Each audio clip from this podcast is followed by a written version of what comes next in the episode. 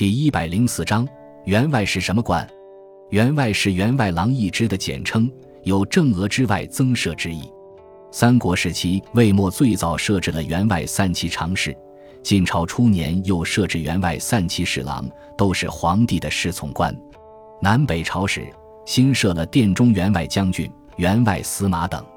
到了隋朝，员外成为尚书省二十四司内各司的次官，地位又提升了。唐。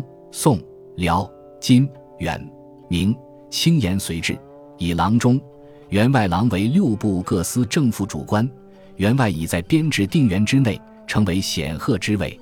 从明朝以后，员外逐渐演变成为一种闲职，当时地主和商人可以通过捐银两的方式来获取员外一职。后来，员外逐渐失去了其本来含义。我们在京剧和明清小说当中常常看到，员外是专指一些有钱人了。